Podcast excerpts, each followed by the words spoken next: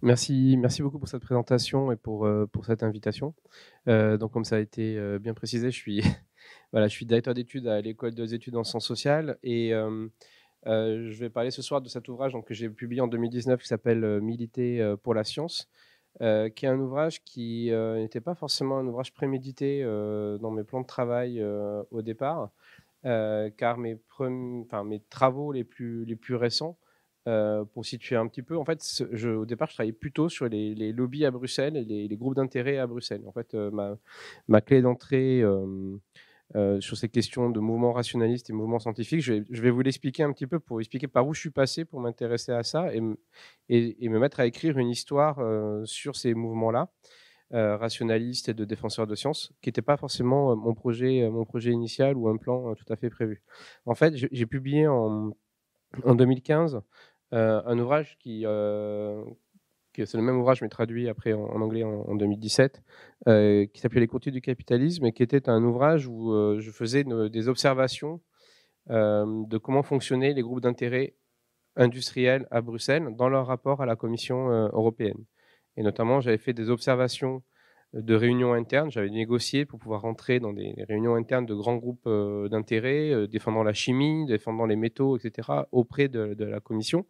Et cet ouvrage-là, en fait, euh, notamment les trois derniers chapitres, je montrais comment, dans le dialogue avec la Commission européenne, aujourd'hui, ces groupes d'intérêt fuient le plus possible le Parlement européen pour aller directement voir la Commission, mais pas simplement la Commission, aller voir les agences notamment l'agence chimique européenne qui est, basée à Helsinki, ou l'EFSA, l'agence euh, de sécurité euh, des aliments, pour pouvoir directement discuter avec des bureaucrates, mais qui sont aussi souvent des toxicologues, des gens qui ont un background en sciences dures, etc.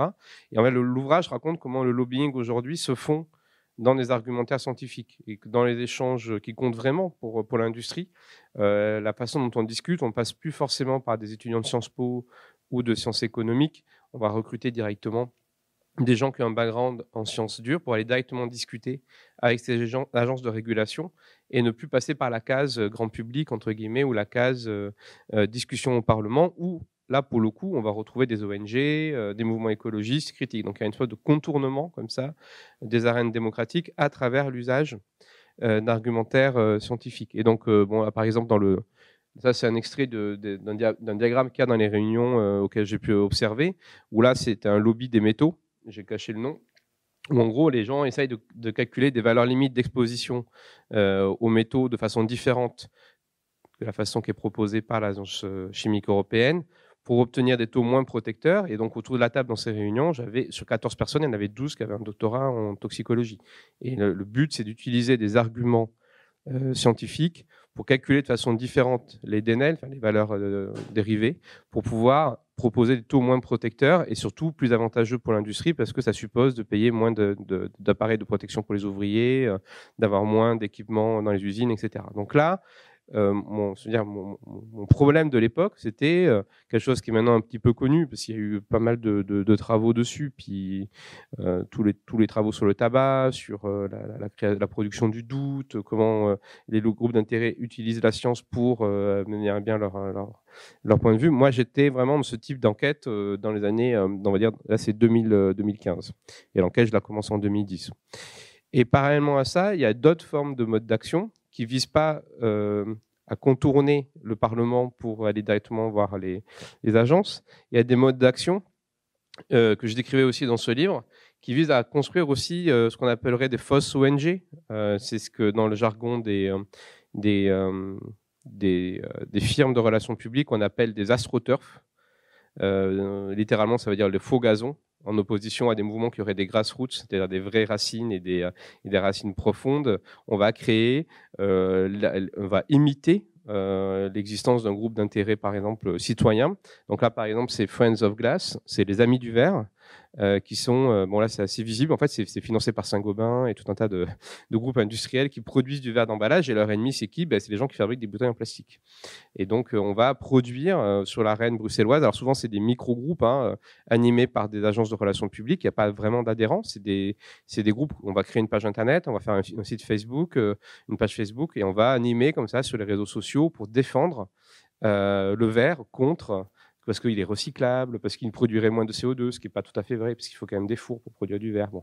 on va défendre le verre, le produit mais sous un angle citoyen, avec cette idée qu'on a des amis du verre. Donc, ça imite Friends of, Earth, qui est les amis de la Terre, qui est l'ONG réelle, pour le coup, qui défend l'écologie. Donc ça, ça s'appelle un AstroTurf. Et bon, en fait, ce qu'on a commencé à voir apparaître sur Bruxelles dans les années 2000, euh, euh, là pour le coup on est plutôt sur 2013, 2016, 2017, c'est le mélange de ces deux techniques-là. Donc ce qu'on a vu, voilà, vous m'entendez mieux peut-être là? Euh, Ce qu'on a vu apparaître dans les années, dans ces années, dans les années 2013-2016, c'est le mélange de ces deux techniques, c'est-à-dire la création d'AstroTurf, qui, euh, en vérité, euh, imitaient la défense de la science les amis de la science. Euh, donc là, typiquement, à la rencontre de ces deux tactiques, par exemple, on a vu voir apparaître sur la scène bruxelloise, notamment autour des débats sur le glyphosate, la reconduction du glyphosate, sa réautorisation, ce type d'association, donc du sens à propos de la science, hein, qui organise, je vais vous montrer à quoi ça ressemble, c'est plus simple je vais vous montrer, qui organise au, Parlement européen ce type d'événement. Et donc, il se présente comme une, une ONG euh, qui, euh, qui, qui, vient euh, présenter des citoyens ordinaires aux députés européens pour défendre la science. Voilà, donc on va s'arrêter sur ce garçon-là. donc, vous l'avez compris, le principe, c'est qu'on va faire défiler devant des eurodéputés plusieurs citoyens ordinaires. Donc, vous avez, il y a un chasseur qui vient du Danemark, il y a une mère de famille qui vient d'Hongrie, et là, c'est un étudiant en mécanique qui vient de Grèce. Pour expliquer, alors devant eux, ils ont qui? Ils ont des eurodéputés. Hein, si on va un peu plus loin dans la vidéo, vous allez voir des eurodéputés du Parlement qui, leur répondent, en disant que bien sûr, ils vont prendre en compte les, preuves scientifiques pour, euh, légiférer et, euh, avancer. Mais, alors, typiquement, ce garçon, par exemple, il travaille pour le, Bureau européen de lobbying de Toyota. Et c'est précisé nulle part dans le, dans le programme. Et donc, il y a des conflits d'intérêts euh, assez importants par rapport au fait qu'on présente des gens comme des citoyens ordinaires, sans qu'en réalité, ils sont financés par des entreprises. Alors après, ils peuvent dire des choses euh, on est tous pour la science, euh, voilà. Mais, le problème, c'est que le montage, en fait, n'est pas complètement euh, transparent sur ce point-là. Et surtout, le groupement lui-même est directement financé par l'industrie. donc, il y a notamment l'avantage avec les les groupements américains ou anglais, c'est qu'on peut avoir accès aux déclarations fiscales. Donc, on, sait, on peut notamment des fondations qui sont derrière. Et donc, il y a un, journaliste euh, britannique qui s'appelle Georges Monbiot qui s'est amusé, on peut, on peut le récupérer. Maintenant, tout ça, c'est public. Hein, c'est sur le, site de, l'État, notamment fiscal américain, qui montre comment euh, les industries les plus polluantes, notamment les frères Koch, euh, donc les réseaux plutôt libertariens. Ça, ça, fait beaucoup de parenthèses, je reviendrai après là-dessus, mais disons qu'en gros, l'industrie du charbon, l'industrie du pétrole principalement, un peu l'industrie euh, euh, de la Silicon Valley, euh, finance ce type de groupement, qui au départ est né d'abord en Angleterre, donc une première phase où ça naît sous Tony Blair, notamment sous l'impulsion de ce, garçon qui est un lord, qui, euh, en fait, vous savez, les, premiers ministres peuvent proposer des noms de gens pour devenir lord, père à vie euh, en Grande-Bretagne. Donc lui, il a été proposé par Tony Blair et apparemment, il travaillait pour Philip Morris. Et donc, il devient lord dans les années euh, de Tony, pendant le mandat de Tony Blair et il lance cette charité de défense autour de la science. Et beaucoup des employés, des salariés qui sont animateurs réels de ce AstroTurf, de, ce, de cette ONG un peu particulière, sont des gens qui auparavant étaient des, plutôt des militants trotskistes et euh, marxistes, mais qui aujourd'hui se disent ultra-libéraux et euh, libertariens, qui ont fait tout un tournant, notamment par anti-écologisme. Euh, bon, j'ai écrit un article que sur ce groupement-là anglais, c'est un, un, peu particulier, mais c'est assez intéressant aussi comment par, depuis une critique, on va dire, marxiste de l'écologie, ils en finissent par par devenir surtout anti-écologiste et puis du coup euh, euh, travaillant pour l'industrie. Enfin, il y a tout un, tournant euh, biographique de ces acteurs-là. Mais donc, ce type de mouvement-là, pour moi, c'est un astroturf. C'est-à-dire, c'est n'est pas une ONG de type classique où des citoyens s'organisent pour, faire, pour, produire une cause. C'est de l'argent de l'industrie qui met en avant un discours de défense de la science en imitant euh, notamment les mouvements britanniques d'amateurs de science des années 70. Euh, l'association britannique pour la responsabilité de la science, euh, ce type d'association qui était très vivace. Donc certains de ces animateurs justement étaient en partie membres à l'époque, mais on, on, imite un discours de défense de la science, sauf qu'on le met au service d'intérêts industriels et notamment de réautorisation du glyphosate ou de tout un agenda qui concerne des firmes qui, qui, qui ont des intérêts à défendre à travers le faux-nez euh, de, la science. Alors astroturf, ça veut dire faux, euh, faux, gazon en fait. En, ça veut dire c'est comme le, le en anglais ça veut dire faux gazon et c'est en opposition à grassroots, c'est-à-dire les racines profondes. Astroturf c'est du gazon euh, voilà synthétique si vous voulez, en opposition à quelque chose qui aurait des vraies racines. Non, non, non, ça n'a rien à voir avec l'astronomie ou le. Donc euh, voilà. Euh, donc par exemple, si vous ouvrez aujourd'hui euh, les Monsanto Papers, vous savez, c'est les tribunaux américains quand il y a un, procès qui est fait et que les parties civiles demandent accès aux documents internes de l'entreprise, les entreprises sont obligées de délivrer aux ONG qui sont parties civiles les documents qui ont été demandés. Et après, ces documents sont souvent numérisés et mis en ligne. Donc, euh, vous avez les Tobacco Papers, suite au procès fait par le tabac, qui sont une source importante pour les chercheurs, parce qu'on peut refaire l'histoire des stratégies de l'industrie du tabac maintenant à partir de documents qui sont des archives réelles de Philippe Maurice ou de ces entreprises-là. Donc, si vous tapez Tobacco Documents sur Internet, vous avez des pages et des pages de l'industrie, euh, euh, de, documents internes de l'industrie qui sont euh, disponibles. Et donc, maintenant, on a la même chose avec ce qu'on appelle les Monsanto Papers, c'est-à-dire les premiers procès faits à Monsanto autour du procès notamment Dwayne Johnson, vous savez, ce, jardinier dont on a vu sur envoyé spécial les marques sur la peau causées par par, euh, euh, l'usage régulier du, glyphosate. Là, vous avez euh, tout un tas de documents qui sont des documents internes de Monsanto et qui sont disponibles et là, pour le coup, on ne peut pas accuser de complotisme, c'est des choses que Monsanto elle-même a livrées et mis sur la, place publique. Et donc, si vous regardez, là, c'est un, slide, c'est un, document que j'ai extrait donc, des Monsanto Papers, où ils racontent par quels canaux ils peuvent convaincre les acteurs publics de euh, se rallier à leur vue, notamment sur le glyphosate. Et donc, ils isolent quatre canaux d'influence. Le premier canal, c'est le canal que j'ai étudié dans mon livre des années 2015. Euh, donc, c'est les, groupes d'intérêt classiques, c'est-à-dire les groupes patronaux les confédérations, donc European Crop Protection Association, c'est l'association européenne des fabricants de semences. Et donc là, on, va retrouver Syngenta, Monsanto, enfin tous les bailleurs, tous les producteurs de semences modifiées génétiquement ont leur association de défense à Bruxelles, qui est leur lobby qui défend. Voilà. Donc ça, c'est le canal, on va dire un peu un peu classique, en fait, historique, que j'étudie jusqu'ici. Et vous avoir un deuxième canal et donc, vous avez academics, donc euh, les universitaires. Chatter, c'est une liste de discussion de gens spécialisés sur euh, l'agronomie. Euh, et vous allez retrouver Science of Bud Science, ma fameuse ONG dont je vous ai montré la vidéo. Et donc là, pour Monsanto, c'est considéré comme un, un deuxième canal d'influence possible, c'est-à-dire on va influencer le régulateur avec notre étiquette officielle de Monsanto, notre association de producteurs de semenciers, tout ça, c'est officiel. Mais après, on va aussi utiliser ces réseaux d'amateurs de sciences pour défendre auprès des régulateurs, pas forcément le glyphosate. On va lui défendre, on va les défendre l'idée qu'il ne peut pas prendre de décision et de régulation s'il ne se base pas sur la littérature scientifique avec une définition très large de ce qu'est la littérature scientifique. On va aller chercher aussi, euh, y compris les, les, papiers qui ont été financés, y compris euh, euh, des choses qui sont plus ou moins sérieuses, etc. Mais c'est cette idée qu'on doit déplacer la décision publique du côté de la science. Et on doit le faire à partir de papiers, documents scientifiques. Donc là, le, un astroturf comme Science of Science, ils peuvent faire des choses sur les, OGM, sur les vaccins. Ils peuvent faire. Ça arrive qu'ils fassent des papiers, des notes ou des conférences sur des, des choses précises, mais leur, leur, point commun à chaque fois, c'est qu'ils vont défendre auprès de régulateurs l'idée qu'une décision doit prendre, doit prendre appui sur un état scientifique. Et après cet état scientifique, on va le travailler, on va l'influencer, etc. Mais l'état de l'art doit être pris en compte dans la décision. Voilà. Donc c'est ce genre de stratégie-là euh, qui fait qu'au départ, moi, je suis Sense of Science. Sense of Science, quand je là, je voulais savoir qu'est-ce qu'ils font en France? Et donc, si on regarde où est-ce qu'apparaissait Sense of Science, si vous regardez les 50 ans de l'Association française pour l'information scientifique, euh, les gens de l'AFIS, Association française pour l'information scientifique, les 50 ans qui ont lieu donc au Palais de la Découverte euh, en France, vous avez ici intervention des associations amies internationales. Et donc, vous allez retrouver les, sceptiques euh, belges, le PARA, le, comité sceptique euh, belge.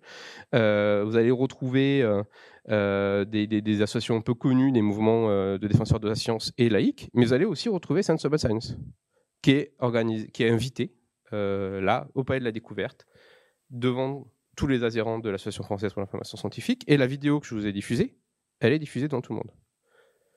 Donc là, euh, moi, je me suis dit au départ, bon, euh, est-ce que finalement ce type d'association aujourd'hui est l'équivalent ou a une utilité équivalente à ce que moi j'ai vu euh, à Bruxelles? C'est comme ça que j'ai commencé à étudier en fait les mouvements d'amateurs de sciences. Donc c'est pas, c'est un chemin un peu lié à une enquête, à une recherche que j'ai fait avant, et je continue de tirer un fil et j'arrive sur ces mouvements-là. Et donc, d'autant plus que la apparaît dans les Monsanto Papers comme un relais possible euh, pour euh, les questions d'OCHEM. Donc, d'où sort la FIS et qu'est-ce que c'est? Et donc, très rapidement, quand j'ai commencé à, étudier, à, analyser un peu d'où sortait cette association, on voit très rapidement que ça n'a pas grand-chose à voir. C'est-à-dire que la FIS n'est pas, euh, au sens premier du terme, un astroturf. C'est même plutôt une association qu'on devrait ranger du côté de l'histoire du mouvement social. C'est-à-dire, euh, c'est, elle est créée en 1968, donc ça date pas euh, des années Tony Blair avec euh, tout le tournant de l'industrie, etc. l'association est créée par un garçon qui est un journaliste scientifique, qui se présente comme un journaliste scientifique, qui s'appelle Michel Rouzet, que peut-être certains d'entre vous connaissez ou ont croisé. Il est décédé en 2003 qui auparavant était membre de l'Union rationaliste et qui reste membre de l'Union rationaliste en parallèle. Je vais y revenir parce que c'est quand même ça l'association euh, mère et principale, et qui a tout euh, sauf le profil d'un euh, lobbyiste du tabac. Hein, donc il est dans les années dans les années 30, il est militant SFIO dans la tendance pivert, donc est plutôt gauche révolutionnaire dans la dans la, panoplie des tendances de la SFIO. Il est délégué au Congrès de la Seine. Il propose une motion contre les, les crédits donnés à l'armée euh, en direction des colonies. Donc, euh, c'est quelqu'un qui est anticolonialiste. Sa première épouse, elle est très connue des gens qui travaillent sur la guerre d'Espagne parce que c'est euh, son surnom pour les, historiens, c'est Mimosa. C'est une, des combattantes femmes, une des rares combattantes femmes qui part de façon spontanée euh, rejoint la colonne d'Uriti euh, en Espagne. Donc elle est tuée par les franquistes euh, en 1935 et c'était une militante anarchiste. donc lui-même, il est plutôt, on va dire, à l'extrême gauche de la SFIO. Sa compagne est une militante anarchiste.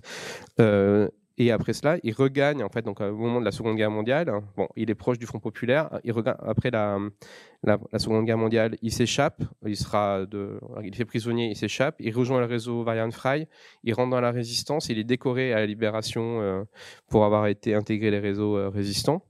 Il devient rédacteur en chef du, euh, de l'Alger républicain. C'est quelqu'un qui a une, trajectoire euh, politique incroyable. Hein. Donc, euh, en 45, donc il est agent secret, enfin entre guillemets agent pour la résistance française. Il reste à Alger et là, il devient rédacteur en chef de l'Alger républicain, qui est un des rares journaux euh, qui le voit collaborer à la fois des indigènes et des, euh, ce qu'on appelait à l'époque des Européens, et donc euh, dans le journal dans lequel on va après retrouver Katab Yassine, enfin tout un tas de grandes figures aussi anticoloniales. Il se trouve qu'en 45, c'est le premier à couvrir les massacres de Guelma, euh, par euh, la, police française et par euh, des civils français. Vous savez qu'il y a des massacres en octobre 45. Et donc il se rend sur place. donc là, il fait un rapport où il rend compte du fait qu'il y a des fours crématoires dans lesquels des policiers français font disparaître des corps, etc. Son rapport est interdit, l'article est interdit dans le journal, le rapport est exfiltré, il est lu à l'Assemblée nationale. Donc, euh, enfin, c'est quelqu'un qui a une vraie, euh, on va dire, euh, un vrai background politique.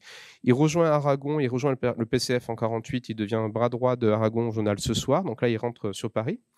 Et il est exclu du PCF en 53, où il est renvoyé à ses origines polonaises. Son père était au Bund, donc c'est une famille déjà assez militante auparavant, mais il est suspecté d'être pas totalement loyal à Moscou, donc il est exclu euh, de son rôle de journaliste. Et euh, là, il, devient euh, visiteur médical et il commence à écrire des choses sur la science. Et donc, en fait, son tournant sur la science, notamment, il fait une biographie de Giulio Curie sur la bombe atomique. il écrit sur la, psychiatrie aussi. Il commence à développer toute une forme de compétence un peu autodidacte sur, sur les questions scientifiques. Il prend des cours du soir au CNAM. Et il se tourne peu à peu vers la journalisme scientifique, notamment en reprenant une revue un peu de vulgarisation. Il est il se trouve qu'il devient visiteur pharmaceutique pendant un temps. Donc là, il rencontre Barcia, qui est le fondateur de Lutte ouvrière, ce qui explique qu'il y a toujours un stand de l'AFIS chaque année encore à la fête de Lutte ouvrière. Euh, et donc, euh, il a aussi cette proximité avec le trotskisme, on va dire, euh, mais pas, pas, pas, sous une forme d'adhésion, mais au moins par une forme de, de lien, on va dire, professionnel.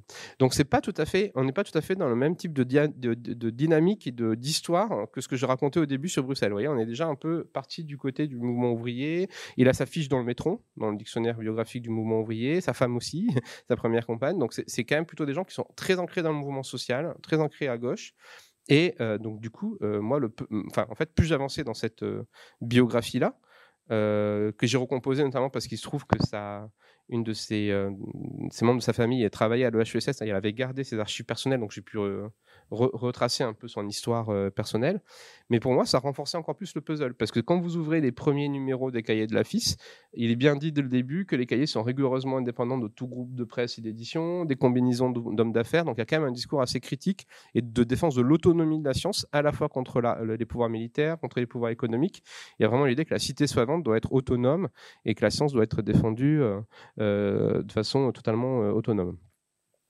Et donc, en fait, ma question, du coup, c'était encore plus euh, accentuée, c'est comment expliquer que quelque chose qui est créé dans ce contexte-là euh, se retrouve finalement euh, en 2018 à inviter Sensible Science et à diffuser ce genre de vidéos sans y voir aucun problème, en fait. Donc, donc moi, je travaille beaucoup par des puzzles ou des, énigmes à résoudre. Donc, euh, je pense que c'est quelque chose qu'on essaie de transmettre aussi aux étudiants. Si vous n'avez pas de questions, vous n'avez pas de problématiques, vous pouvez pas, euh, pouvez pas écrire ou avancer. Donc euh, voilà. Donc voilà, vous avez une idée de ma problématique de départ. C'est comment expliquer qu'aujourd'hui quelque chose qui est issu du mouvement social de défense de la science puisse se retrouver aligné sur tout un tas de sujets de débat avec des positions comme celle de Sensible Science, figurer dans les Monsanto Papers comme un relais possible pour des positions, etc. Donc c'est ce genre de, de, problème en fait que j'ai voulu traiter euh, et analyser. Donc à partir de là, j'ai cherché des archives pour répondre à ma question. Donc euh, j'ai récupéré, je, me suis rapproché de, donc comme je l'ai dit, de, gens qui, étaient de la famille de Michel Rouzet. J'ai pu récupérer les archives personnelles de Michel Rouzet qui contenaient un peu l'essentiel de, ce qui se passait à la FIS entre 68 et les années 80-90 que je déposais depuis à Nanterre. On peut les consulter. Euh, euh, je les ai inventoriées. Elles sont publiques. En fait, maintenant on peut aller les, on peut aller les lire. Hein. Euh, dans une cave et donc là aussi il y a tout un travail d'archivage et d'inventaire, mais qui est intéressant parce que notamment Michel Rouzet était pendant plus de 25 ans l'animateur de l'émission sur l'ORTF d'actualité scientifique. Et donc, il y a quelque chose que je n'ai pas vraiment exploité qui pourrait être intéressant de traiter dans un travail universitaire ou quelqu'un qui s'intéresse à ces histoires-là. C'est qu'il a toutes les lettres en fait, de tous les auditeurs qui écoutaient l'émission, qui lui écrivent et qui réagissent à l'émission d'actualité scientifique. Ce qui fait qu'on pourrait avoir aussi une histoire de la réception euh, d'un discours de vulgarisation scientifique sur 20 ans à la radio en analysant ces, archives-là. Il y a euh, les archives de l'Union rationaliste aussi, le peu que qui reste, parce qu'il y a beaucoup de choses qui ont été euh, détruites, parce que Michel Rouzet en était membre, et je vais revenir là-dessus, c'est un peu l'impulsion de départ, elle vient plutôt de cette association-là. les documents produits par les laboratoires de zététique et le sac de zététique, je vous expliquerai après ce que c'est. comment? Voilà, dans Brock, euh, je suis allé le voir à Nice, il m'a ouvert, euh, voilà. Et, euh, et puis après, des entretiens avec des figures de la, mouvance en question. Donc je ne vais pas détailler tout le livre, je vais juste faire cinq points, cinq petits moments historiques qui montrent un peu les évolutions de, ce, de ces mouvements pour la science. le, premier, le premier point, c'est, on va dire, ce que j'ai appelé rapidement le tournant des années 30. Qui correspond à la création d'une union rationaliste. Alors, tout à l'heure, il a été cité Galilée, il a été renvoyé un peu au siècle passé. Et bien sûr, les Lumières ne sont pas inventées en 1930. Hein. Il y a toute une histoire du combat pour la laïcité avant. Il y a tous les travaux, notamment sur la libre pensée de Jacqueline Lalouette, etc. Donc là, on est en 1930, donc on est déjà après 1905, ce qui est une, césure euh, importante, hein, de séparation euh, de l'Église et de l'État. Mais il y a un tournant spécifique aux années 30 qui est que euh, il va monter dans l'espace public une forme de critique de la science. Euh, tout au long des années 20, dont une partie des savants voudrait, avec laquelle une partie des savants voudrait rompre ou voudrait, que voudrait remettre en cause. La science a été pas mal discréditée, notamment parce qu'elle a été vue comme collaborant à l'effort de guerre pendant la Première Guerre mondiale.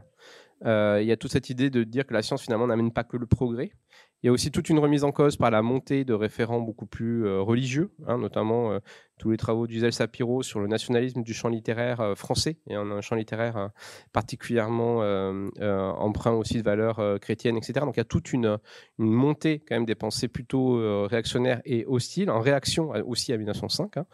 Et la particularité du mouvement des années 30, c'est qu'on va, on va avoir un groupe de savants et d'amateurs de, sciences qui vont se réclamer dans l'espace public d'un mouvement, on va dire, pas seulement contre les religions, c'est-à-dire c'est pas l'esprit euh, du journal La Calotte ou de la libre pensée. On va pas, on va pas manger des curés, on va pas bouffer des curés. On n'est plus, on plus seulement contre les religions. Un combat principal a été gagné, c'était la séparation. Mais par contre, on va on on essayer d'affirmer un projet positif en disant, il faut être pour la science. C'est-à-dire, en fait, si, si, on, est juste contre, finalement, ça ne, ça ne produira pas d'effet euh, supplémentaire, parce que la religion euh, renvoie à des choses privées, à des ressorts privés d'adhésion, euh, etc. Elle a été en partie renvoyée dans, dans, la sphère privée. Par contre, si on veut continuer à faire reculer la religion, il faut affirmer en face de ça un autre espace, et qui est l'espace de l'autonomie de la science, parce que plus la science progressera, et plus l'obscurantisme ou les croyances ou les superstitions, finalement, auront de moins en moins d'espace. Et donc là, il y a une, forme de renversement, si vous voulez, dans le, discours euh, y compris euh, de, francs-maçons. Hein, c'est pas que des, euh, ce ne sont pas que des, on va y revenir après, mais ce sont des acteurs qui sont quand même souvent aussi euh, avec un pied au Grand Orient de France, dans des loges, notamment la loge Vérité. Je vais, je revenir là-dessus. Et donc c'est tout un discours de, transformation aussi de ce qu'est le progrès social, en disant il faut reconvaincre la population que la science est un, bien commun et qui est utile à tous.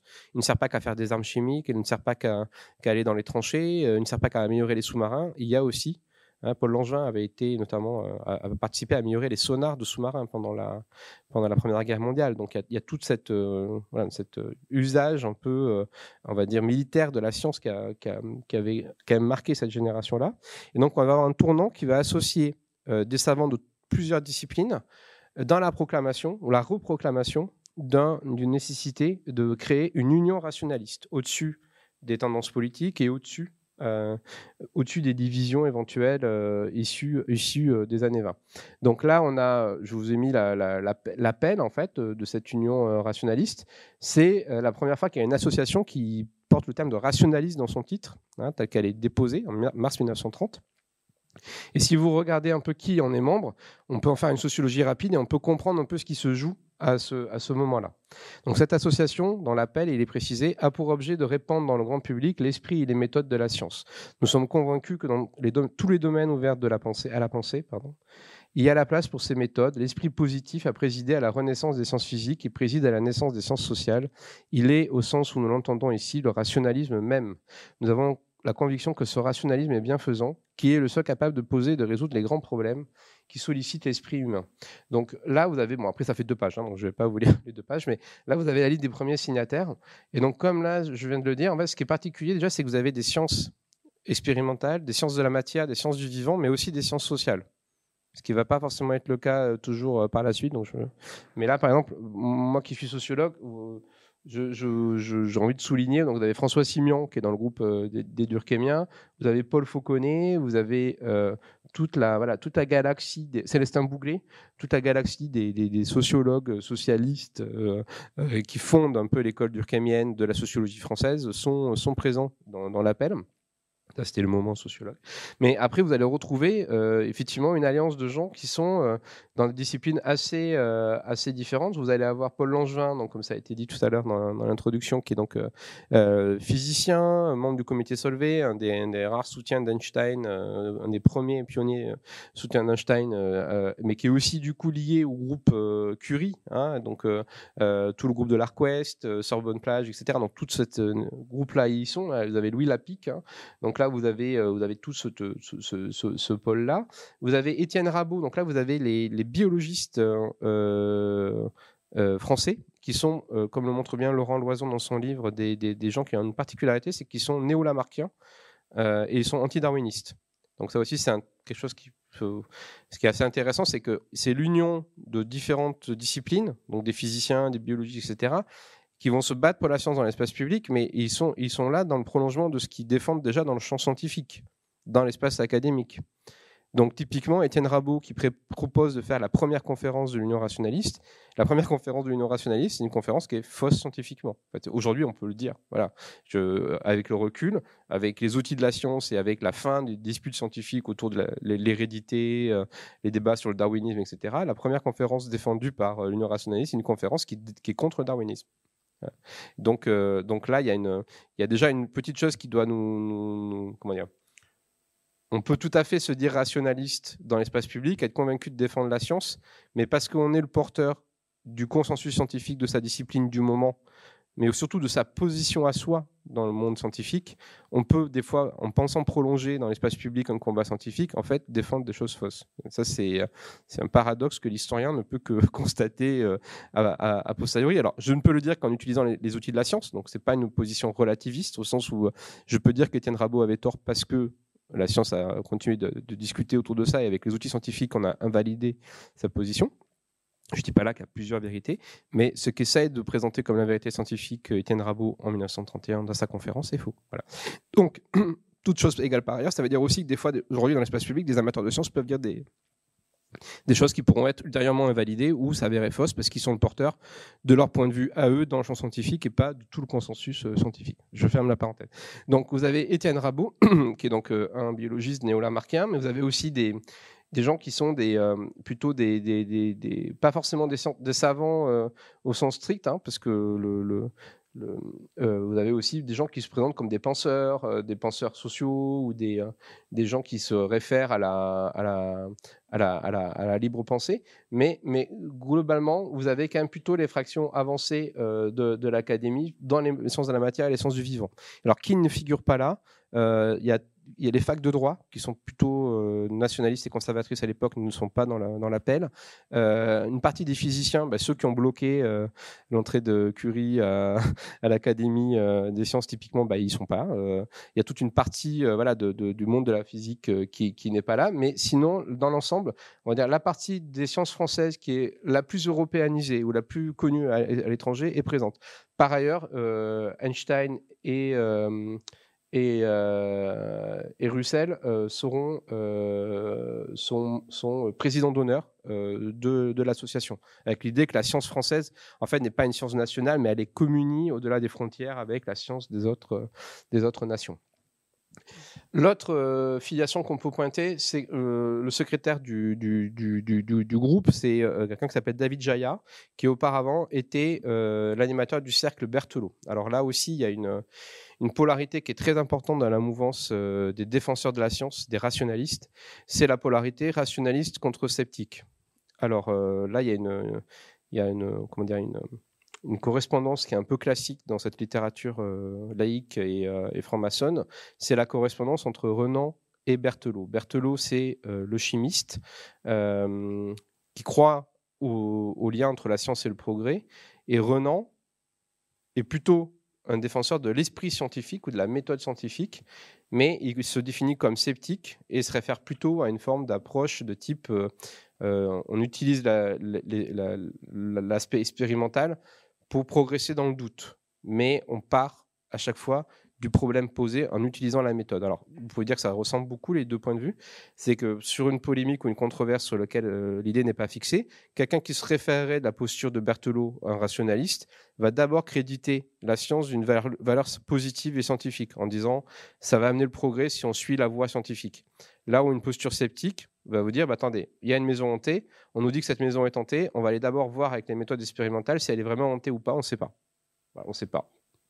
Euh, ça peut avoir été invalidé dix fois par la science, mais on va quand même aller voir la, millième, mille et unième maison hantée pour voir si elle est. Voilà. Donc, donc là, il y a une, différence de posture qu'on va retrouver pas mal aussi sur la zététique de Brock. Euh, Brock va dire, euh, OK, venez à, Nice nous montrer que vous avez des pouvoirs paranormaux. Et si vous en avez, ben vous avez un chèque qui a été déposé chez notaire. Euh, on va vous donner 100 000 francs de l'époque. Euh, voilà. Donc ça, c'est une posture pour moi de type sceptique, c'est-à-dire on, laisse ouvert. On dit voilà, on a des méthodes expérimentales. Ça se trouve, euh, votre pouvoir ésotérique marche bien. Venez nous le montrer. Et puis on va le démontrer par A plus B. Là où une posture rationaliste, elle, va fermer les débats. Elle va dire, bon, ça on l'a déjà fait. La science euh, nous a déjà expliqué qu'on ne pouvait pas changer euh, le, plomb en or, donc on ne va pas à chaque fois euh, se tourner vers les alchimistes. Donc là, il y a une, y a une comment dire, il y a une, polarité aussi qui est pas mal affirmée dans la, dans, dans la création de l'union rationaliste, qui est vraiment la défense de la science comme progrès et comme outil, comme bien commun pour les hommes, quoi. Pas simplement une méthode expérimentale ou des outils, mais quelque chose qui est un bien commun qui peut amener le progrès humain. Euh, l'autre euh, particularité, euh, c'est que ça se, ça se passe au même moment qu'une mobilisation pour structurer euh, une administration de la science. Que la grosse différence avec l'époque de Galilée, c'est que là, on a, déjà un enracinement de l'État euh, dans, les années, euh, dans les années 30. Hein. on a déjà eu le, code, le code de la nationalité en 1889, on a eu des premiers plans des grands travaux, on a eu un État qui s'est consolidé, mais on voudrait avoir sur le modèle de ce qui se passe pour d'autres pans de, de, la, de, la, République. Hein. On a eu l'école, on a eu voilà. On voudrait avoir une recherche administrée par l'État et on voudrait que l'administration soit le refuge pour l'autonomie de la science. Et donc c'est le même groupe de savants qu'on va trouver à l'initiative de la création de l'Union rationaliste, de la, même, de la première mutuelle pour les chercheurs. Euh, c'est juillet 1930. Et si vous regardez les gens qui poussent derrière, c'est les mêmes. Et ça va être le même groupe de gens qu'on va trouver jusqu'à la création du secrétaire d'État à, la recherche et la création du CNRS en 1939. c'est vraiment un noyau qui en permanence fait une forme de groupe d'intérêt, de lobbying pour avoir une administration avec des statuts pour les chercheurs, etc. Ça aussi, c'est très important, c'est que la, revendication d'une défense de la science, elle passe aussi par des revendications de type euh, pour avoir l'autonomie, pour pas être euh, dépendante de l'économique ou du militaire, il nous faut un espace administratif à nous, il faut des statuts, il faut que les chercheurs soient libres de se poser des questions par rapport à l'état de l'avancée scientifique, et donc pour ça, ils ne doivent pas dépendre de euh, l'argent extérieur, et il faut qu'ils soient rémunérés pour ça par l'État. Euh, l'autre particularité de l'affiliation de ce groupement-là, c'est qu'on euh, retrouve pas mal de, savants qui sont liés euh, à l'affaire Dreyfus. Et c'est un groupe qui, qui, qui Langevin s'était mobilisé en faveur de, Dreyfus. tout ce groupe-là, il était déjà très présent dans l'affaire Dreyfus. Mais dans les années 30, ce groupe-là commence à avoir des tensions qu'il traverse, notamment parce qu'il y a eu le congrès de Tours, dont on vient de fêter le centenaire récemment, et une partie de ces savants reste socialiste, et une autre partie de ses savants, notamment Langevin par exemple, regarde vers euh, l'URSS. Euh, Langevin est président du cercle euh, philo-soviétique de la Russie neuve, et euh, s'il n'est pas encore encarté au PCF, il ne sera que pendant la guerre. Euh, il, est déjà euh, plutôt de ceux qui défendent l'idée que la science soviétique est en avance et que finalement le progrès se passe plutôt à l'Est. donc là, il y a l'idée aussi de réaffirmer une valeur commune. C'est un peu un front populaire avant la lettre. C'est un front populaire dans l'espace académique avant le vrai front populaire dans la rue. À ce propos, la, photo du livre, c'est une, on les voit sur une voiture comme ça. Euh, je, l'ai mis tout au début. Euh. Là, en fait, ils sont sur une voiture pour une manif antifasciste en, en 34. Donc, euh, vous avez un professeur au Collège de France en train de, se battre contre le fascisme. Donc, c'est un moment où ce groupe-là reste soudé, socialiste et communisant, dans un idéal qui est au-dessus des, des clivages, qui serait la science et qui permet de faire un arc politique depuis les radicaux, en passant par les socialistes, en passant par les communistes, en fait. Et c'est cette idée qu'il y a un arc commun, qui est la défense de la raison et du progrès, qui permet d'aller au-delà des divisions euh, entre, entre partis. Et il y a même, il y a même des déclarations, par exemple, de Perrin dans ces années-là, où il dit, euh, euh, finalement, peu importe que je sois socialiste ou communiste, parce que de toute façon, la science va résoudre la question sociale. grâce à la science, on n'aura plus de famine, par exemple. Donc, comme on n'aura plus de famine, bon, finalement, savoir si on est euh, communiste ou socialiste, n'est pas vraiment euh, important. Voilà. Donc, c'est vraiment cette croyance que la science, elle est au-dessus du politique et elle, va régler les problèmes qui surgissent à l'état politique de façon incomplète ou pas tout à fait euh, bien formulée. donc le, rationalisme, devient un, point de convergence des milieux savants, socialisants et communisants. Et donc là, par exemple, si vous voyez, c'est aussi possible parce qu'à l'époque, le PCF n'a pas encore complètement acheter le terme rationaliste. C'est un terme qui reste disponible dans l'espace public. et donc là, c'est le logo de la loge Vérité hein, du Grand Orient de France. Et vous voyez, c'est ni Dieu ni maître. Donc là, on est sur le, créneau anarchiste, hein, ni Dieu ni maître, rationaliste.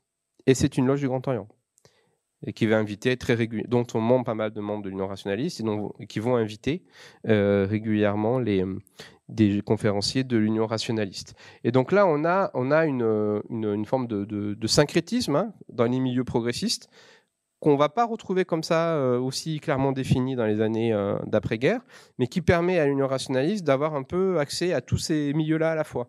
C'est à la fois des gens qui sont plutôt socialisants, des gens plutôt radicaux, etc.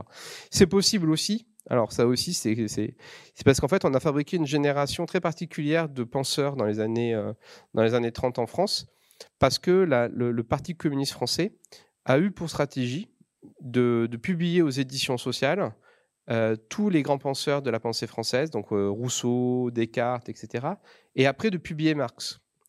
En, vendant finalement au milieu intellectuel français l'idée que euh, les Lumières avaient commencé par les penseurs classiques des Lumières, et puis finalement l'aboutissement de tout ça, c'est la pensée marxiste en fait. Et donc il y a toute une génération de militants communistes pour qui la pensée libéral des Lumières euh, trouve son plus parfait accomplissement dans le marxisme et le matérialisme dialectique. Et il euh, n'y a pas de contradiction. C'est quelque chose qui est très franco-français, hein, qu'on ne retrouve pas. J'ai des collègues qui travaillent sur l'Italie ou d'autres lieux. C'est une stratégie très franco-française qu'a eu le Parti communiste de prendre appui sur l'importance des idées libérales en philosophie dans le milieu intellectuel français pour pouvoir dire bah, finalement le panthéon des idées se poursuit avec la pensée de Marx. Et donc euh, là, il y a une, forme de, fabrication aussi d'intellectuels ou de savants qui, pour qui tout ça est très, euh, est très emmêlé. Donc si on regarde les bureaux rapidement de l'association, voilà, c'est euh, Henri Roger qui est doyen honoraire de la faculté de médecine, Paul Langevin, Louis Lapic, donc ça c'est plutôt les réseaux Curie, et puis David Jaya, donc c'est plutôt ces militants libre-penseurs. Donc là, que fait cette association-là? Donc très rapidement, elle va tisser des liens avec le secondaire, avec cette idée que la, diffusion de la science, passera aussi par les liens avec les lycées, avec les collèges. Donc il y a vraiment cette idée qu'on va ancrer euh, le discours des savants dans l'espace des écoles. Des liens avec la notabilité de libre pensée des, milieux locaux. Donc on va créer des groupes locaux dans différentes villes de France, avec des médecins, avec des gens qui sont plutôt des défenseurs de la science, mais sous un mode expérimental. On va faire des balles les balles de la science. Et euh, on va surtout avoir deux revues. Euh, enfin, d'abord une, les cahiers rationalistes, et dans laquelle on va publier euh, les, les conférences qui sont organisées. L'association est créée en 1930. Elle a rapidement 6000 membres. Et 6000 membres à l'époque, c'est quasiment toute, euh, toute l'académie euh, fonctionnalisée française. Hein, parce qu'il y, a peu de, y a peu de postes. Hein, de mémoire, c'est entre 500 et 900 euh, titulaires fonctionnaires du l'enseignement supérieur. Donc, c'est la science et au-delà, en fait. Hein, c'est les gens qui sont des, chercheurs et un peu plus large les, euh, euh, les, recompositions euh, qui vont avoir par contre lieu, c'est que dès, dès l'invasion des nazis, en fait, l'association va être perquisitionnée par, par les nazis. Ils vont saisir une partie des archives.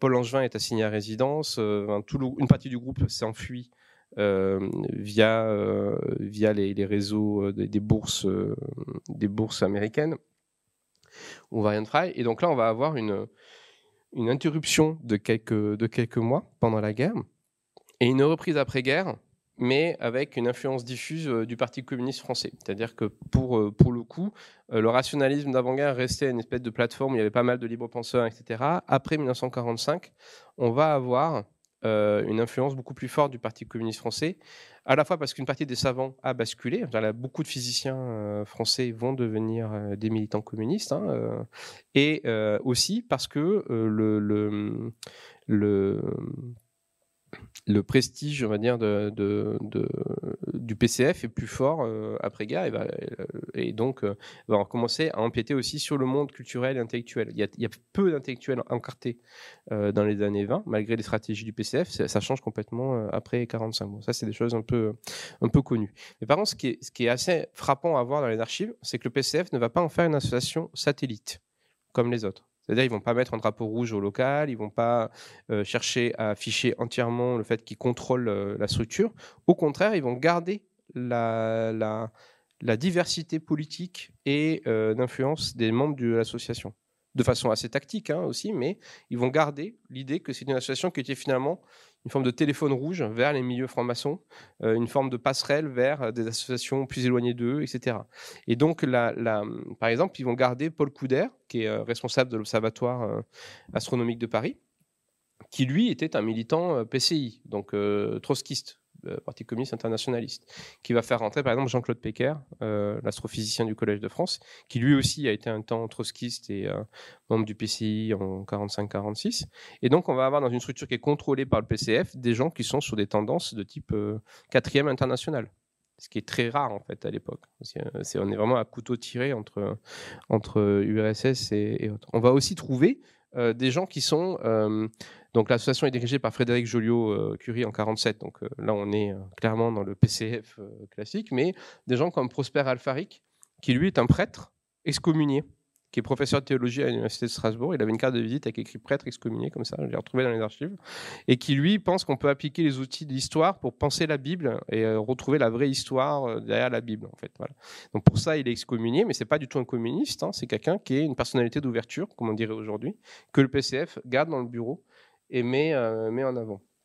Donc on va retrouver aussi des gens qui sont plutôt proches des réseaux résistants, musée de l'homme, etc. Donc c'est une forme de plateforme aussi de la, haute fonction publique de la recherche ouverte sur la résistance. Et donc on va garder ces liens euh, vers l'extérieur et notamment vers le Grand Orient. Yves Gallifrey, par exemple, pendant des années, euh, alors même qu'il est au Grand Orient, va être secrétaire général de l'association. Donc là, il y a une, une forme de, de, de, tactique en fait du PCF de garder cet espace-là comme un lieu de passerelle vers euh, les milieux euh, francs-maçons pour faire progresser l'idée du PCF, mais aussi en sens inverse pour euh, aider le PCF à se défendre. Par exemple, quand Frédéric Joliot-Curie est évincé de la direction du commissariat à l'énergie atomique, c'est l'Union rationaliste qui réserve l'amphithéâtre à la Sorbonne et on fait venir des savants qui sont non communistes via la structure.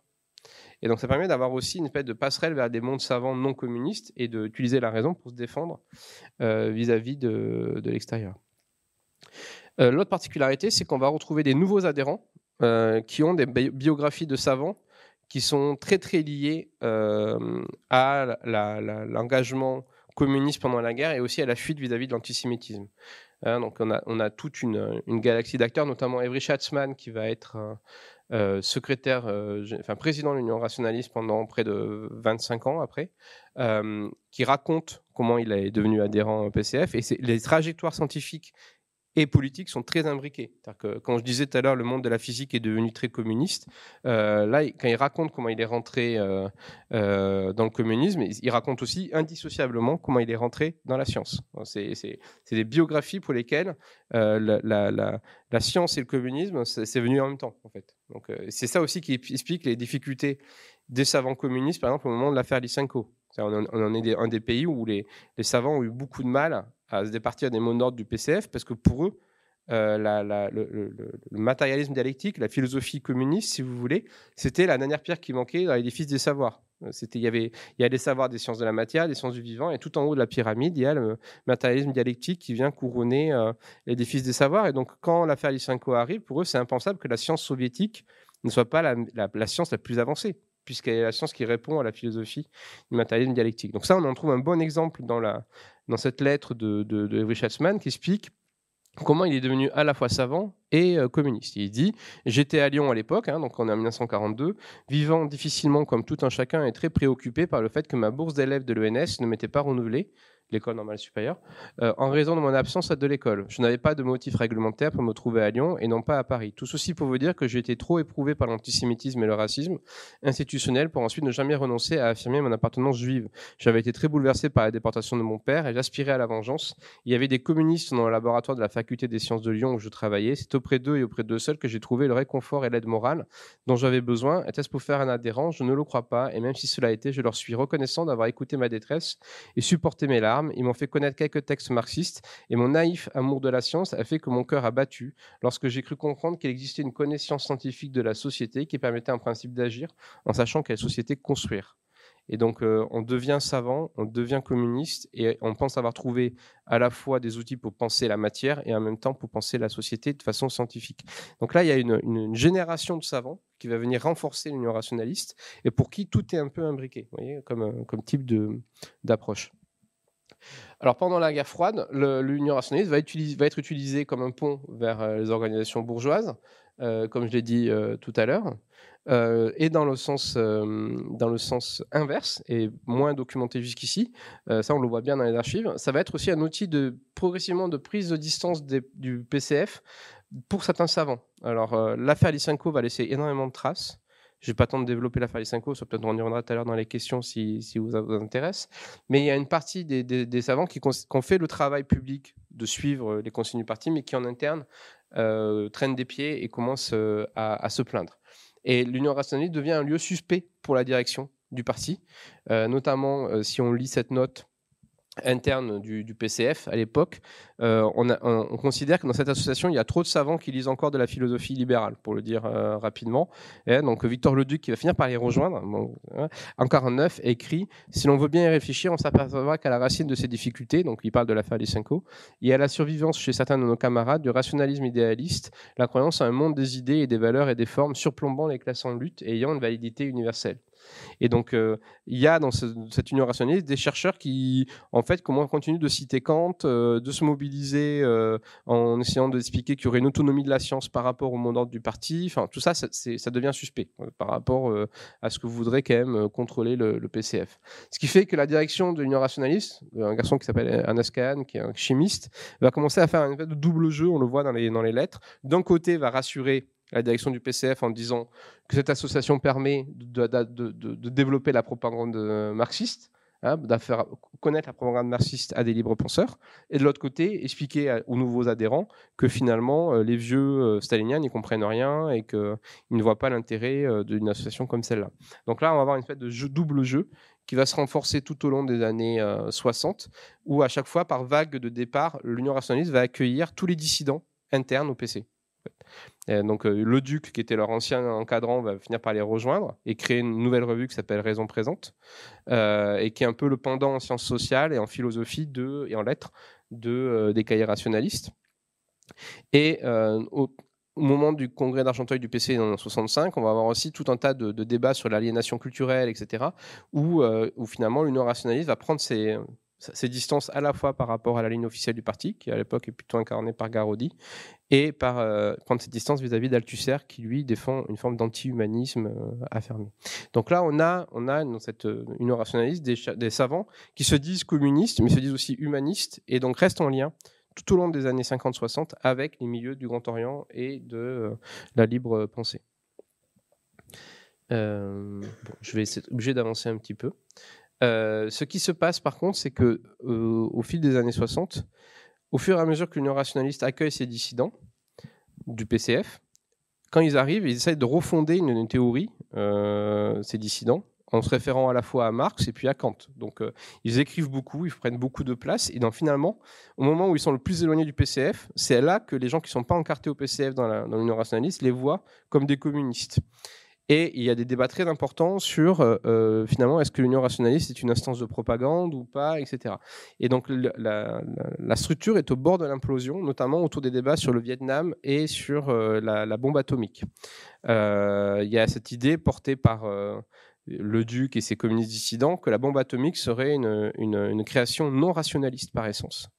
Parce que si avec une création scientifique on peut détruire la planète, ça veut dire qu'on détruit l'humain, donc euh, c'est une création anti-humaniste, donc anti-rationaliste. Donc on peut produire des objets qui seraient, euh, même s'ils sont inspirés de la science, qui sont euh, anti-humanistes par, par nature. Là où des, savants non encartés au communisme, parti communiste, notamment Michel Rousse, qui est un des joueurs d'échecs français les meilleurs, champion de France d'échecs et qui s'occupe de la section de Strasbourg, lui dit ben non, en fait, y a, une création n'est pas par nature rationnelle ou pas rationnelle, c'est les usages qu'en font les hommes qui rend une création euh, une arme, par exemple, rationnelle et irrationnelle, et donc on ne peut pas euh, euh, avoir des postures de ce type-là, etc. Donc là, on va avoir une tension très très forte sur la responsabilité du savant. Est-ce que le savant est responsable de ses créations? Jusqu'où il, est, responsable? Si on, crée une arme atomique, jusqu'où on est responsable? En tant que savant, les, gens, les savants notamment qui ont participé au projet Manhattan, est-ce qu'ils sont des, des, gens qui ont, qui ont, une posture anti-humaniste finalement C'est ce genre de, de, débat assez lourd et philosophique qui traverse les cahiers rationalistes à cette époque-là. Et on finit par faire un gros congrès à l'abbaye de Royaumont en 68. Et là, on va mettre autour du même table euh, les anciens communistes et euh, les, euh, dont beaucoup sont passés au PSU, et les, les gens qui sont non encartés et qui défendent une posture expérimentale en disant non, on veut juste défendre l'esprit de laboratoire dans l'espace public. C'est ça être rationaliste. Il faut arrêter avec les grandes idéaux, etc. Et en fait, la seule solution qu'ils vont trouver pour pas exploser, c'est de reporter le combat pour la raison à l'extérieur. C'est-à-dire on va plus parler de la responsabilité du savant par rapport à ses propres créations. Les communistes vont dire bah, on va faire progresser la science auprès des classes populaires, auprès du prolétariat, on va combattre l'aliénation culturelle, répandre la science vers l'extérieur. Et les défenseurs de la science expérimentale, eux, ça leur va bien cette position-là parce qu'ils veulent défendre l'esprit de laboratoire dans l'espace public. Et donc le grand combat des années 68-70, et c'est là que est créé la FIS, c'est de combattre les, les croyances et superstitions dans l'espace public, chez les citoyens ordinaires, dans euh, euh, les classes populaires, etc. Et là, c'est une rencontre, un point commun finalement qui permet de sauver euh, la, structure et qui voit la création des cahiers euh, de la fiche. Et c'est la grande bataille des luttes contre les pseudosciences, contre les rationnels, contre les gens qui croient aux ovnis, contre les gens qui, euh, croient aux maisons hantées, etc. Et donc là, on va avoir une posture rationaliste qui, mute, qui évolue et qui ne pose plus la question de la responsabilité du savant par rapport à, la bombe atomique, à ce qu'il a pu créer dans son laboratoire, etc. Ce qu'on va défendre la science, ça devient combattre les postures pseudo-scientifiques dans l'espace public ou les, superstitions, ou l'astrologie, ce genre de choses. Et donc là, on va, avoir une transformation. On délaisse aussi le discours sur l'autonomie administrative, le discours sur euh, on va construire une, une administration autonome de la recherche pour aller au plus près des thèmes de la culture populaire, toucher le public. Euh, c'est les grands débats autour sur la culture, l'arrivée des news magazines. Est-ce que tout ça, ça va pas influencer la revue Planète aussi, qui est une revue euh, qui défend des postures ésotériques, etc. On va aller toucher le grand public et surfer sur des thèmes euh, populaire pour essayer d'élargir euh, euh, l'espace de la discussion. Et donc jusqu'aux années 80, les cahiers de la FIS, c'est plutôt ça en fait. Quand vous les ouvrez, vous avez quelques news d'actualité sur euh, l'information des sur les découvertes, mais l'essentiel, ça va être le baron noir qui a survolé Paris. Est-ce que la bague à Daniel Gilbert fonctionne? Est-ce que Rick Azaray a raison de se marcher pieds nus dans la rosée? Est-ce que bon tout ça on l'a oublié, hein, mais il y a eu tout un tas de figures médiatiques. Est-ce que Jacques Pradel a raison euh, de, faire une émission sur Roswell et euh, l'extraterrestre voilà, C'est ce genre de, débat là et de, de choses là qu'on veut entre guillemets casser. Les fake news de l'époque, hein, entre guillemets, c'est ça. c'est euh, tous ces combats euh, sur l'irrationnel. Et ça fonctionne. C'est-à-dire, en fait, on va aller chercher des thèmes populaires, mais du coup, ça élargit énormément l'audience, parce que comme on parle de sujets que tout le monde connaît à la télé, euh, etc., la, revue est un peu plus visible euh, et euh, la, visibilité du combat rationaliste fait que ça, n'explose pas, en fait, ça continue. Donc il y a toujours l'Union rationaliste qui continue de bénéficier un peu de l'apport militant du PCF, mais à côté, il y a une nouvelle structure qui s'appelle l'AFIS et qui défend euh, ces, euh, postures-là sur les ovnis, sur les ronds dans les champs aussi, vous savez, les ronds, euh, les crop circles, et qui commence un peu à se rapprocher aussi d'une posture de, type sceptique et zététique, pour le coup. En fait, pour aller, pour aller défaire ces histoires de maisons hantées, il faut aller sur place, il faut aller voir comment ça se passe, etc. La particularité, c'est quand on lit les archives de Michel Rouzet, ça fonctionne aussi comme une alliance de classe improbable. C'est-à-dire que vous allez retrouver des lettres, par exemple d'Alfred Kessler, prix Nobel 66 euh, de physique, à côté d'une lettre d'un ouvrier qui demande si on peut lui reconduire son abonnement parce qu'il a plus de, il a, il a, plus d'argent, etc. Donc il y a aussi un public composite euh, qui déborde un peu le public des autodidactes ou des juste des amateurs de sciences et qui peut même aller très loin euh, parfois dans les classes populaires parce qu'on va prendre des thèmes qui sont connus. Par contre, très rapidement, ce qu'on va trouver dans l'autre sens, c'est que euh, tout ce qu'on a évacué sur euh, la responsabilité du savant, sur euh, est-ce que finalement créer une bombe atomique c'est un problème, on va, le, on va le revoir surgir dans une forme d'ambivalence fondamentale par rapport aux applications industrielles. C'est-à-dire que, par exemple, sur la question du DDT, qui est utilisé pour, pour tuer les moustiques et, et qui utilise un produit qui peut être hautement toxique, et on le sait parce que ça laisse des traces dans les sols, dans les poissons, les animaux, etc. Sur des questions comme le DDT, on peut trouver trois articles différents dans les années 80 dans les cahiers de la FIS qui disent des choses assez, assez différentes. l'autre, par exemple, l'autre dossier un peu étonnant, c'est le nucléaire. C'est qu'est-ce qu'on fait du nucléaire? Donc on a Avery Schatzman, qui est directeur de l'Union rationaliste, qui est astrophysicien, qui dit attention, on peut être anti-nucléaire sur des postures rationalistes, en disant par exemple on n'a pas traité la question des déchets. Donc tant qu'on n'aura pas traité la question des déchets, est-ce que c'est encore une énergie complètement viable? Et on peut être euh, contre le nucléaire pour des postures de type euh, qui sont euh, pas fondées. Voilà, c'est ça un peu la position de l'Union rationaliste. La position de la FIS, c'est une posture, de défense tout azimut de la construction du grand parc nucléaire, avec des grands papiers expliquant que jamais de une, centrale nucléaire ne pourra exploser, que ça ne peut pas, ça peut pas, il n'y a aucun danger, etc. Des choses là aussi rétrospectivement qui sont en partie fausses. Mais donc, on va avoir un rapport assez ambivalent par rapport aux applications industrielles, parce que finalement, comme on a arrêté de s'opposer la responsabilité du savant par rapport à ses productions, bah, tout ce qui est euh, application concrète de la science euh, dans l'industrie, en piquant pas de l'industrie à l'époque, c'est sous l'égide du public en plus. Donc, euh, ça va être le TGV, ça va être le nucléaire, etc. Là, on va trouver une forme d'ambivalence. Or, entre-temps, euh, la science française aussi, elle s'est transformée. Et donc, elle a fabriqué énormément de grands patrons de la recherche, des grands instituts. C'est tout, au long des années 60, on crée des instituts, euh, l'INRA pour euh, l'agriculture, l'INSERM, toute cette idée d'une science qui doit s'engager auprès du grand public pour améliorer l'agronomie, améliorer la santé, pour améliorer la gestion de la mer, etc. cette époque-là est vraiment très fertile en grand institut pour la France on va trouver des patrons d'instituts euh, qui vont eux aussi se mettre à prendre un discours de type rationaliste, mais ils ne sont pas du tout euh, communistes, ils ne sont pas du tout euh, avec les mêmes backgrounds, mais eux, ils vont défendre l'innovation industrielle pour elle-même. Donc, par exemple, un des, héros de cette période-là, c'est Maurice Tubiana, qui écrit un livre qui s'appelle Le refus du réel. Il marque bien ces évolutions-là, parce que d'un côté, il est proche il est passé par le laboratoire de Joliot-Curie pendant la guerre, mais euh, il est parti après aux États-Unis, pas du tout influencé par l'URSS.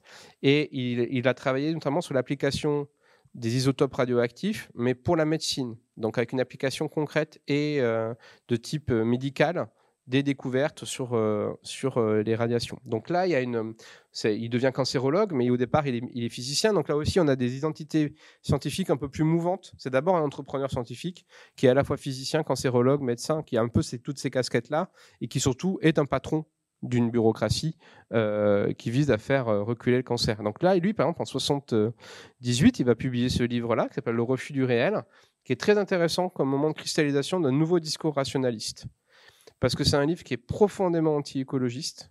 Donc, euh, il attaque Rachel Carson euh, déjà, euh, qui est une, autrice assez centrale dans la, dans la mouvance écologiste il assimile les positions écologistes euh, aux postures vichistes. Ça aussi, c'est des pour cette génération-là, les gens qui parlaient de la, Terre, c'était les c'était les gens qui voulaient le retour à la Terre. Donc c'est la période de Barès, euh, Vichy, euh, c'était la promotion de la vie à la campagne sous Pétain, etc. Donc pour, cette génération-là, le discours écologiste, c'est à la fois Rachel Carson, c'est-à-dire quelque chose qui empêche de penser la guerre du Vietnam sur les campus américains globalement, et l'autre reproche, c'est c'est le retour du discours sur la Terre, la tradition, etc. Donc un livre très très anti-écologiste et surtout qui assimile l'opposition au nucléaire ou à l'innovation industrielle à des positions de type ésotérique. C'est comme si vous croyez aux maisons hantées. C'est la même chose en fait. Vous êtes contre une centrale nucléaire, c'est comme si vous croyez aux maisons hantées. Donc on va faire faire des sondages à la Sofres avec euh, voilà qui croit à quoi et on voit bien que les gens qui ont peur, ben, c'est un peu les mêmes, etc. Et dans le, les cahiers de la FIS, on a un éditorial en 79 qui s'appelle Le refus du réel, donc il reprend le, livre de, de Tubiana et euh, il a cette assimilation, ce même sac dans lequel on met les gens qui sont contre euh, une certaine forme d'innovation industrielle et les gens qui croient au paranormal et aux ovnis, etc. Et donc là, il y a une, comment dire, il y a eu une séquence où on a prétendu sauver le rationalisme en, finalement en le portant dans l'espace public contre l'astrologie, contre les rationalités. Sauf que comme dans le même mouvement, on n'a pas tranché la question de, ce que font les savants dans leur rapport à l'autonomie de leur production. Est-ce qu'ils travaillent pour eux ou est-ce qu'ils travaillent pour chauffer un pays? Est-ce qu'ils travaillent pour eux ou est-ce qu'ils travaillent pour améliorer les plantes, etc. Là, il y a une, forme d'angle mort en fait dans le discours de défense de la science qui s'installe progressivement et qu'on va retrouver tout au long de ces années-là, où d'un côté, on va avoir une mouvance qui va combattre les gogos, les charlatans, donc ça c'est plutôt la zététique, et une autre mouvance euh, du côté de la FIS qui défend l'innovation industrielle en disant l'innovation industrielle, c'est la science. C'est la même chose. Donc, euh, je passe rapidement, mais donc le, mouvement euh, zététique, c'est typiquement donc voilà Henri Brock, qui est physicien à Nice dans les années 80 et qui va monter un laboratoire de zététique. Donc, c'est ce que j'expliquais tout à l'heure. Si vous vous déplacez à Nice dans les années 80 et ça fonctionnait encore jusqu'à il y a 2-3 ans, donc je pense que ça marche encore, et que vous prouvez que vous avez un pouvoir paranormal, on vous donne de l'argent. Et, mais par contre, s'ils arrivent à refaire ce que vous faites euh, avec des, des, connaissances de physique, là, ben, euh, voilà, vous êtes invalide. Donc personne n'a jamais réussi. Euh, donc il y avait Gérard Majax qui, participait à ce Grand Prix, etc. C'est inspiré du Grandy Prize américain. Et dans le cas français, c'est aussi financé par, un, par ce garçon belge qui, dont le nom m'échappe là, mais ça va me revenir un peu plus tard. et donc là, on le voit marcher sur des braises, imiter les fakirs, se percer la langue, etc. Donc c'est aussi une mutation de, du paysage de ce qu'est la science. C'est-à-dire qu'en fait, on est dans une fac qui n'est pas à Paris, qui est à Nice. On est dans une, université où on a des grands amphis. C'est-à-dire que Brock, en fait, au départ, il a le cours d'introduction à la science. Et en fait, il transforme son cours d'introduction à la science euh, en euh, démonstration un peu, euh, un peu grandiloquente, mais parce qu'il veut intéresser les étudiants. Et donc on n'est plus comme dans les années 50 que dans, des, lieux parisiens avec des laboratoires fermés, etc. On est dans une, forme de, diffusion déjà universitaire qui correspond à celle des années 80. Et l'autre différence, c'est qu'on va avoir un discours qui ne pose pas la question de la responsabilité du savant. C'est-à-dire on, on, on, est vraiment que sur, on va démasquer les charlatans, les médiums, euh, etc. L'autre euh, particularité, c'est qu'il n'y a plus de lien avec les sciences humaines et sociales. Contrairement à l'appel qu'on avait dans les années 30, là, en fait, on peut tout résoudre, même les problèmes des sociétés, avec la même grille.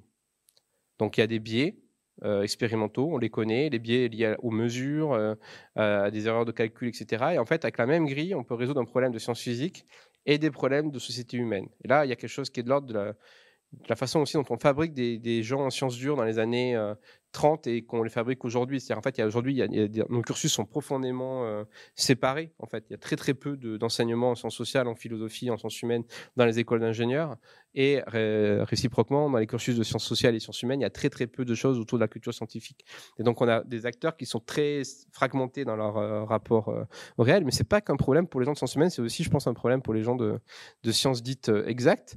Parce que là, pour typiquement, sans passer par un bagage de philosophie ou de sciences humaines, on peut avoir des, des qui permettent de repérer, par exemple, qu'est-ce que c'est qu'une sornette dans l'espace public, euh, comment on peut repérer, aujourd'hui on dirait une fake news, en appliquant des grilles comme ça pour repérer des biais. Euh, donc ça, c'est extrait le livre de, Brock. Hein, Et l'autre différence aussi, c'est que le rapport au mouvement social, c'est en partie inversé. C'est-à-dire que euh, là, par exemple, c'est un zététicien qui m'explique en entretien que pour EDF, il fait des cartographies des opposants, par exemple, aux lignes de tension. Euh, et qui donne, il explique, euh, il, travaille pour EDF contre des ONG qui critiqueraient euh, l'installation des lignes haute tension.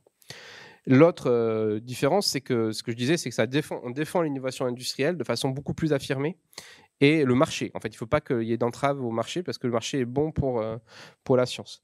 Donc là, ça renvoie aussi à une évolution de la sociologie des associations. C'est-à-dire qu'en fait, si on regarde qui s'occupe de l'association après Michel Rouzet, de la FIS, on va retrouver un garçon qui s'appelle Jean-Paul Krivine, qui est ingénieur euh, euh, informaticien. On va retrouver Michel No, qui est un ingénieur centralien, qui est lui-même patron d'une entreprise de fonderie euh, à Nantes. les, les, profils d'ingénieurs prennent le pas sur des profils de savants, de laboratoires financés par le public. Et donc, on va avoir cette idée qu'il faut défendre l'innovation, mais parce que pour eux, la science, c'est ce qu'ils font aussi au quotidien dans leur propre travail, c'est-à-dire une innovation de type industriel et euh, scientifique. Et donc, les cahiers de la FIS aussi, et, aussi ces mouvements-là, euh, il y a un effondrement de la base de militante du PCF, donc il y a de moins en moins de militants communistes ou qu'il y aura une critique euh, de l'industrie. Donc, les deux mouvements croisés font que les cahiers de la FIS, par exemple, vont parler beaucoup plus maintenant, beaucoup moins de l'astrologie et beaucoup plus des OGM ou des antennes relais ou de tout ce qui pourrait freiner euh, le développement des technologies. Donc si vous faites des comptages des articles, donc je l'avais fait pour les cahiers de la FIS entre 89 et 94, vous allez avoir beaucoup de papiers sur les secs, les gourous, les charlatans, les sourciers, donc c'est 60% des papiers. Et euh, ces papiers-là ne représentent plus que 20% dans la période 2011 à 2015. Et à l'inverse, ce qui va monter tout au long de la période, hein, c'est les papiers sur les antennes relais, le principe de précaution, le climat, euh, la santé, les OGM, donc tout un tas de, débats sur lesquels la question qui se pose, c'est l'application, l'innovation est-elle ou pas dangereuse pour, pour les citoyens? Donc là, il y a une transformation de ce qu'est le discours de, raison ou de rationalisme. Défendre la science, ça devient accompagner l'innovation technique et industrielle et parfois aveuglément. En fait, sur le climat, euh, on, peut, trouver 16 articles euh, dans la cahier de la FIS qui vont, pas, qui vont contre le GIEC, qui vont contre l'idée que, euh, y compris tardivement, contre l'idée qu'il y aurait un changement climatique. sur tout un tas de sujets, on va retrouver des positions hein, sur le DDT ou des choses comme ça qui sont pas complètement dans le consensus scientifique, mais plutôt pour le laisser faire en termes d'application industrielle et d'innovation. Donc, euh, et parallèlement à ça, on a une, entrée en crise de l'union rationaliste avec un vieillissement militant, etc. Donc, une baisse des effectifs, euh, etc. Donc, aujourd'hui, la FIS est bien plus grosse en termes de nombre d'adhérents que ne l'est euh, l'union rationaliste. Donc, voilà. Donc, je, vais m'arrêter là-dessus, juste pour résumer. Donc, au départ, on a des organisations rationalistes qui sont plutôt orientées vers l'autonomie du savant, contre les pouvoirs économiques et militaires. des organisations qui ont une, forme de, de, position interne très forte dans les années 70, mais euh, qui vont trouver à se renouveler à travers la question de la lutte contre l'ésotérisme et les pseudosciences. Euh, mais qui au passage du coup ont laissé flotter ou euh, euh, ouverte la question des usages industriels. C'est ce qui explique du coup aussi qu'une association comme Sense About Science, qui défend plutôt l'usage des OGM, qui est plutôt financée par des industriels, etc., puisse être invitée à la FIS, parce qu'en fait ils ont des discours de défense de l'innovation qui sont assez, assez raccords. et après, il y a la question qui se pose, c'est aussi la question du lien au sens social. C'est-à-dire qu'en fait, il y a finalement une tête de discours assez fréquent chez certains euh, militant de la science qui consiste à combattre les gogos, les crédules, euh, etc. Et donc la, question c'est est-ce que le rôle de l'historien ou du sociologue là-dessus c'est de rajouter une couche et de dire ah ben là les gens qui croient à l'astrologie dis donc qu'est-ce qu'ils sont bêtes etc. Ou est-ce que c'est essayer de prendre un peu du champ et de recul pour essayer de se dire à quoi sert la science dans l'espace public? À quoi sert l'autorité scientifique? Est-ce que tous les gens qui utilisent l'autorité scientifique ont raison, scientifiquement? Est-ce que tous les savants qui interviennent disent la vérité? Même Eric Raoult, voilà, ce genre de choses-là.